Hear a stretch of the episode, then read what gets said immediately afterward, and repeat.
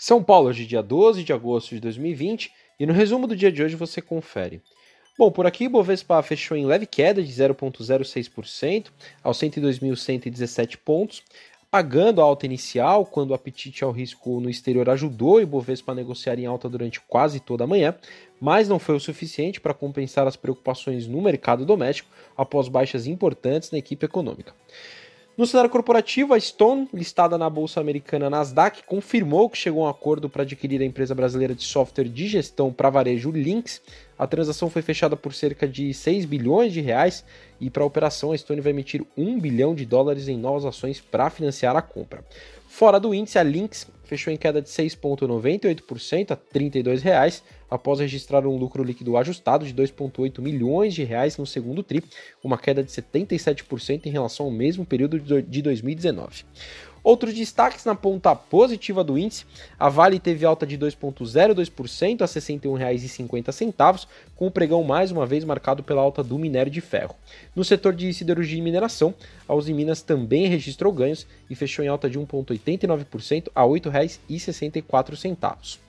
A Petro ON, Petri, Petro 3, subiu 1,52%, fechou a R$ 24,05 e a Petro 4, Petrobras PN, ganhou 1,73%, a R$ 23,48, com a queda nos, dos estoques de commodity nos Estados Unidos e a melhora do preço do petróleo tipo Brent, usado como referência pela Petro, que inclusive informou reajustes da gasolina em 4% nas suas refinarias e do diesel em 2%.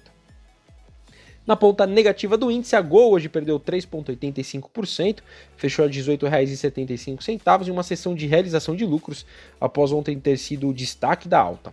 No radar, notícias de que a companhia teria feito um registro nos Estados Unidos para oferta de ações preferenciais, conhecida como ADS, de acordo com um documento enviado à SEC que equivale a CVM no país. A Gol nega. No segmento de viagens, a Azul, em véspera de divulgação de balanços do segundo TRI, também fechou em queda de 1,89% a R$ 22,88.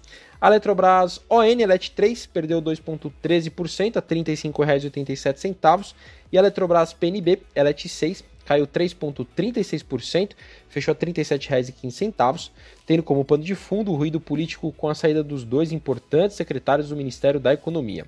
A privatização da estatal era uma das medidas mais esperadas pelo mercado e com a demissão de Salim Matar, a expectativa é que esse processo demore ainda mais.